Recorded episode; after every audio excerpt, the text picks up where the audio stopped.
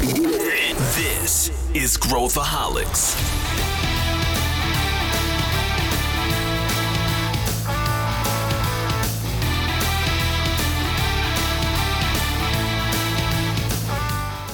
Olá, aqui é Pedro Weingärtner, eu sou o CEO da ACE e esse é Growthaholics, o podcast para quem adora inovação e empreendedorismo.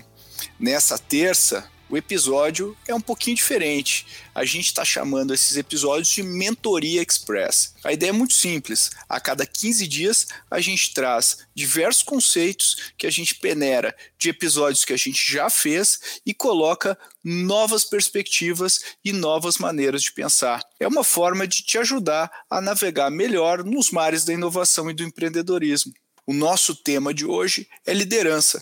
A gente escuta muito sobre a importância da liderança, como que nós podemos nos tornar líderes melhores, o que, que a gente pode fazer. E eu acho que existe uma mística em torno da liderança. Hoje a gente queria trazer algumas perspectivas, algumas visões um pouco diferentes sobre liderança. E nada melhor do que beber na fonte, aprender com os principais líderes da atualidade e mergulhar nesse debate. O que, que a gente fez aqui? A gente separou alguns trechos que falam sobre lideranças relevantes da atualidade e a gente queria também aprofundar sobre o que, que isso quer dizer na prática. E, obviamente, a gente não podia deixar de trazer os principais líderes da área de tecnologia. A gente vai começar com o Jeff Bezos. E a gente deveria estudá-lo, porque além de ser um ótimo CEO de uma corporação de proporções quase de um PIB, ele também é um grande inovador. Algumas semanas eu conversei com duas pessoas aqui do time da ACE e o meu sócio, Mike Einstein, comentou muito sobre a capacidade que o Bezos tem de passar a cultura da Amazon adiante. Vamos ouvir o que o Mike falou. Ele consegue pensar um pouco fora da caixa né, e olhar aonde eu vou conquistar, né? Quais mundos conquistarei, né? Até mundos fora da Terra, né, em, em, Marte, né?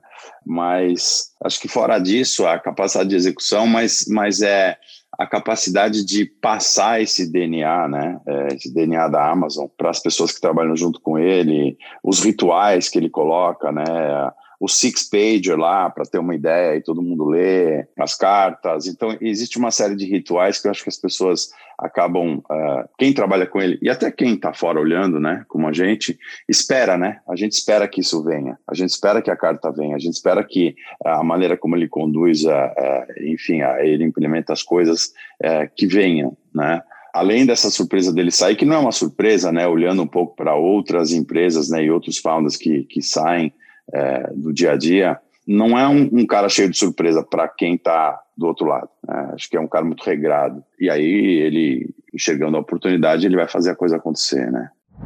O exemplo do Bezos é muito interessante, porque além de se preocupar com os rituais gerenciais, as cartas que ele manda né, para o mercado, tudo que ele faz tem esse elemento de reforçar a cultura e reforçar aquilo que a Amazon acredita enquanto empresa. Se você ainda não leu, eu recomendo muito que você procure os dois livros que ele escreveu sobre a Amazon.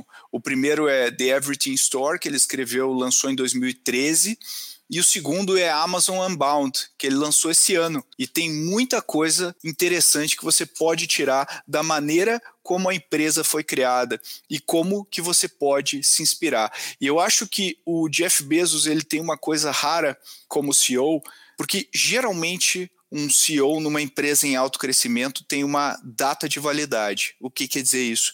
À medida que a empresa vai crescendo, novos desafios vão aparecendo. E o CEO precisa constantemente se adaptar à realidade nova do negócio. Se essa pessoa não fizer isso, o que vai acontecer é a empresa vai crescer menos do que poderia, ela vai ser menos bem sucedida do que ela poderia.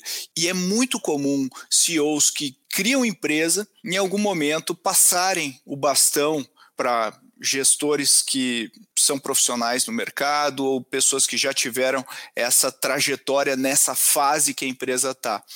O Jeff Bezos é um dos raros casos que conseguiu ir crescendo junto com a companhia, até levar a Amazon para se tornar a empresa mais valiosa do mundo.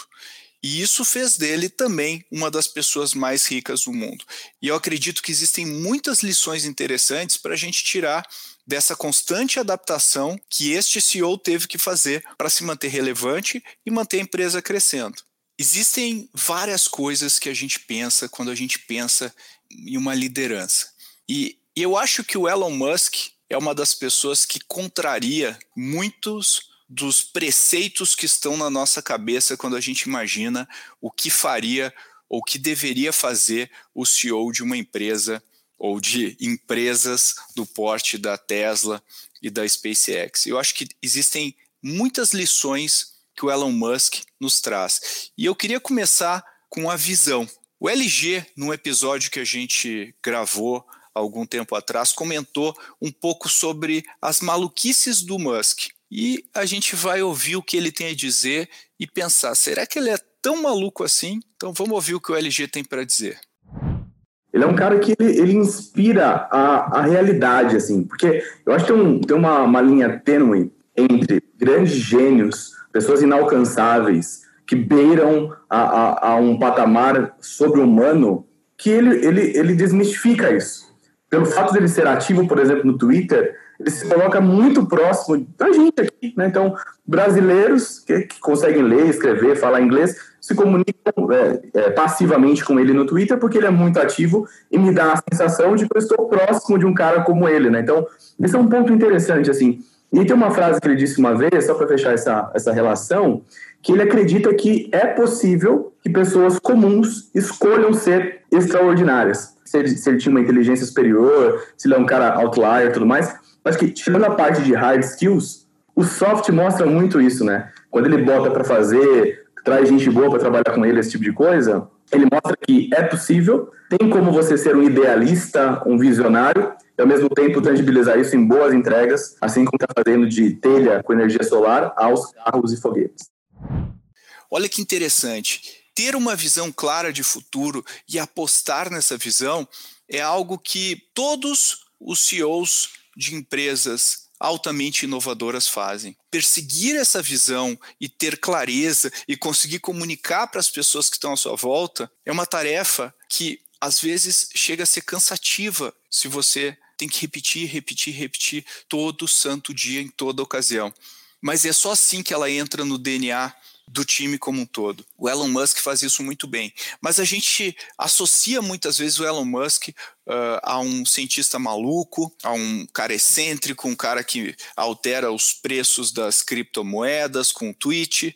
Mas se a gente for olhar o que ele fez na indústria aeroespacial e o que ele fez na indústria automotiva e descontando todas essas excentricidades que o Elon Musk conseguiu né, ficar associado com o passar dos anos, às vezes a gente deixa de prestar atenção na execução. A execução do Elon Musk, se a gente olhar o número de competidores que existem nesse espaço ou que existiam nesse espaço quando ele começou, é incrível o impacto que ele conseguiu gerar nessa indústria. Na indústria, por exemplo, aeroespacial, hoje a gente tem bilhões de dólares sendo investidos nesse mercado. E a gente critica muito o comportamento do Elon Musk, mas olha que interessante, quando Richard Branson foi para o espaço pela primeira vez, quem é que estava lá para dar os parabéns para ele, para incentivar o Richard Branson? Era o Elon Musk. Por quê? Porque ele acredita que realizar a sua visão não necessariamente precisa ser só através da SpaceX. A missão dele, o propósito que ele tem no longo prazo é mais importante do que uma empresa ou do que outra empresa. Então ele fez questão de torcer e vibrar ao lado de um possível e provável concorrente. Essa é uma lição importante que a gente tira da postura e de como uma pessoa que tem uma visão clara pode impactar tudo à sua volta. Todo ano a gente faz uma pesquisa onde a gente avalia como está o estado da inovação no Brasil. A gente chama essa pesquisa de ACE Innovation Survey. E na última edição, 77% dos respondentes disseram que o principal ingrediente para implantar a inovação na empresa vem através da liderança. Eu acredito 100% nessa afirmação, Eu acho que a liderança determina se a empresa vai levar a sério ou se vai ser mais alguma coisa para cumprir um checklist de inovação. Numa conversa que nós tivemos com o Guilherme Petreschi, que é fundador da Woke, a gente fala sobre o líder que segue um manual, que é um gerente, versus um líder que de fato lidera o time, lidera a empresa. Vamos ouvir o que o Guilherme tem a dizer.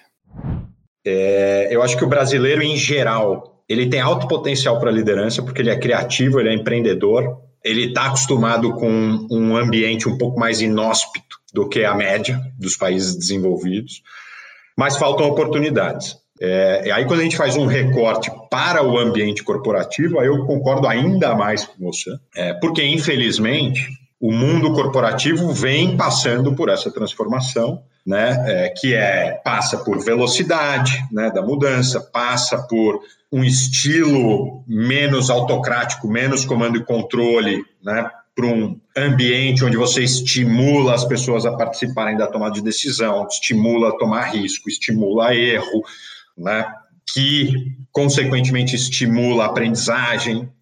Ainda uh, o Brasil ainda tem um desafio que é nem toda pessoa quer ou tem a ambição ou tem a habilidade de ser um líder. Né? E o Brasil não é, demorou para valorizar o que a gente chama de carreira em Y. Então, quantas e quantas e quantas vezes a gente conhece, a, a, né, a gente escuta sobre aquele caso, pô, o cara era um ótimo vendedor, é um péssimo gerente bom gerente, mas né, para todas as áreas, assim, muito é muito comum. Então a gente força o bom técnico virar um bom líder, sem ele querer, sem ele acreditar, e no final das contas a gente perde as duas é, maiores competências, né? Seja, a gente fica, a gente forma um líder ruim e perde um bom técnico. Ao invés de estimular que o bom técnico seja o melhor técnico e dar espaço para que o, aqueles que têm essa ambição, têm essa é, até uma característica inata também, muitas vezes é, é inerente, pô, possa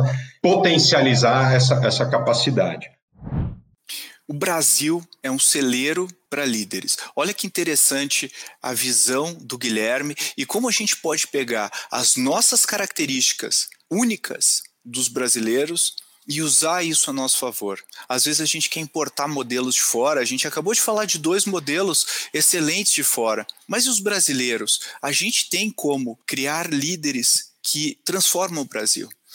E para fazer isso, o problema é que nós não nos formamos como líderes no Brasil hoje. Onde que a gente aprende a liderar? É na escola? É na universidade? É na pós-graduação? Não existe quem possa nos ensinar liderança. Às vezes a gente tem a sorte de trabalhar com uma liderança que realmente nos forma, que realmente nos estica a corda, nos leva para outros patamares. Mas a regra, infelizmente, é que a grande maioria são gerentes. E eu acho que aqui existe uma grande oportunidade para todos nós brasileiros decidirmos liderar de fato os projetos que a gente quer tocar, liderar a mudança que a gente quer no mundo.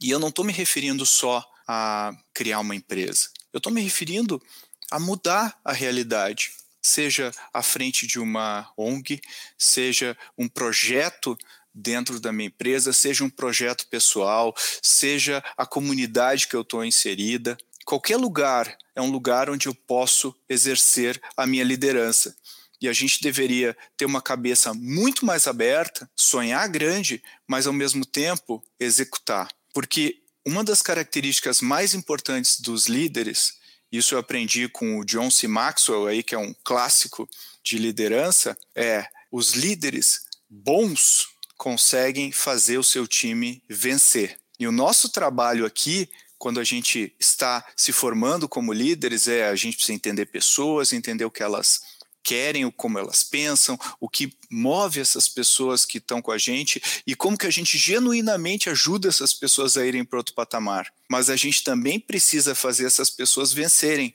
juntos. E é isso que faz uma liderança ser uma liderança extraordinária. Para o próximo passo, essa liderança também vai formar novos líderes.